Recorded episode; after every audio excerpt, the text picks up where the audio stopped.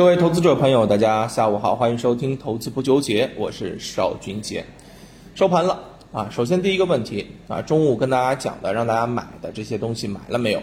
指数到了三千五百点了，创业板到了下方的上涨趋势线了，在这个位置你有没有上车？上了车哈，那我们慢慢聊。没有上车，我告诉大家，你又错过了一个非常好的买入机会了。这个是我反复跟大家提及的。那么零到了收盘，我们可以看到上证指数是啊这个跌了啊四点零六个点啊四点零六跌了百分之零点一嘛，对吧？创业板是跌了六十个点，跌了百分之一点七九。但是啊，今天下午有这么一点抢筹的感觉了，因为啊这个抢完筹之后就出现了一些拉升，上涨的两千两百四十四家，下跌的一千九百五十五家，哎，涨多跌少了，所以在这个时候。个股的这个情绪还是非常活跃的啊，这就是我们在盘面当中看到的一个非常啊积极的一个信号。那么我之前跟大家讲过，对吧？什么板块跌呢？去买什么板块啊？那么前面我跟大家讲过，医药这个板块跌了很多啊，前面就跟大家讲了，该去买医药了，是不是啊？那今天啊，我们看到这个呃这个锂电板块有一点冲高回落的这种感觉。啊，那锂电板块，我认为它可以再调两天，是吧？那今天呢，正好啊，我们对于整个锂电板块，想跟大家来啊，好好的剖析一下。首先，锂电这个板块呢，那你要知道，它一方面是清洁能源，那另外一方面呢是啊，整个这个新能源汽车的这个范畴。那么另外一方面啊，从今天盘面当中来讲，东阳光啊，这个浙中股份。以及中材科技这些个股，基本上都出现了一个资金逆势拉升走强的这么一个特点，所以啊，锂电板块我认为依然是有参与的价值的。当然，我们在呃考虑的时候啊，可能得考虑的稍微啊更加的稳妥一点，因为毕竟啊你没有啊这个主力资金的一个前瞻性，或者没有他们的这个对于信息的一个获取速度，对不对？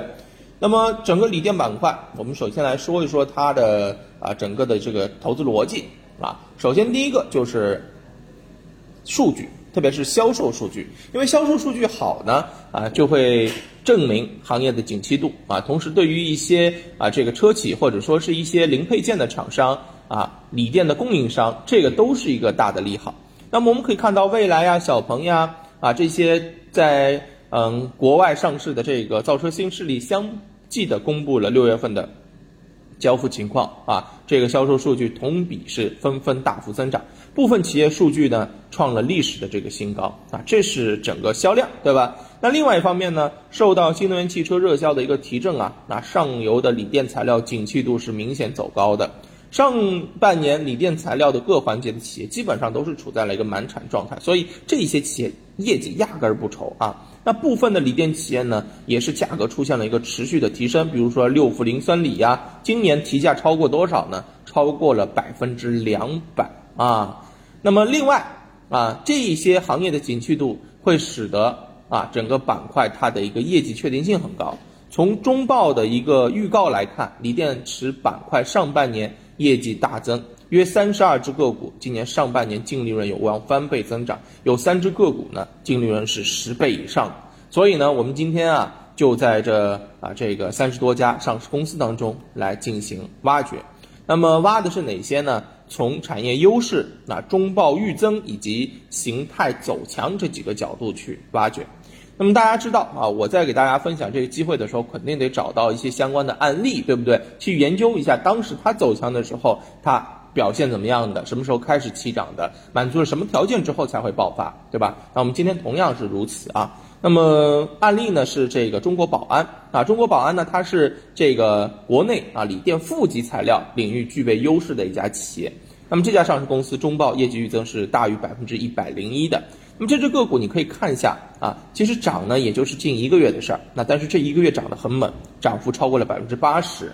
从形态来看，长期底部箱体形态的突破啊，继而走强。那么像这样的一个情况，是不是我们可以复制呢？对不对？那我们沿着这样的一个思路去找呗。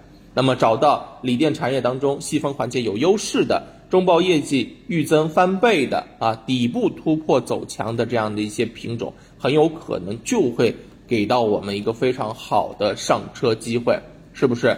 那这样的一些上车机会啊，有的时候呢就是可遇而不可求的。那么我们来看一下啊，我们在今天的这个资料当中呢，也给大家啊找一只啊相关的这个个股来进行案例的剖析。超华科技，来我们看一下。嗯，这只个股呢是目前锂电铜箔领域具备优势的。那同样，因为它是属于锂电材料，所以下游的需求是非常的旺盛。今年的产销预计是翻倍的。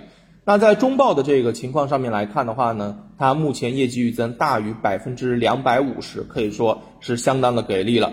另外啊，从形态来讲，你可以看一下这只个股呢，也是近期一直在做一个多重的底部平台啊突破走强的这么一个呃这个。走势啊，那么同样啊，从位置上面来看，应该来讲尚处低位，所以如果沿着中国宝安的这么一个趋势来的话，很有可能在后面有一个加速的行情。而且呢，近五日买入超过了两点四八亿元啊，也是出现了一个资金的加速抢筹，那么这也使得个股后面的一个爆发力很有可能会更加乐观一些啊。以此为例啊，抛砖引玉。那么这只个股呢，我再强调。啊，这样的一些品种，我们只是做案例的剖析啊，不做分享，不做推荐，好不好啊？大家一定要注意了。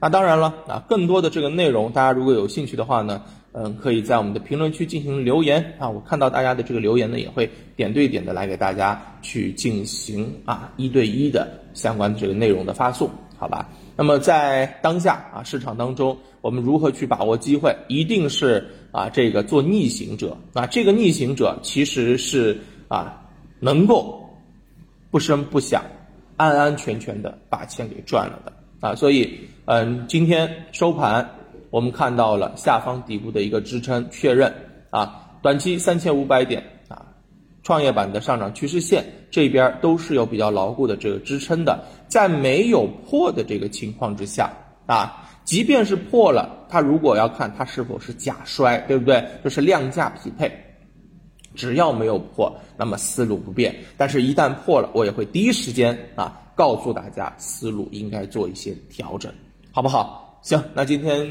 下午就跟大家聊到这儿，祝大家投资顺利，我们明天再见，拜拜。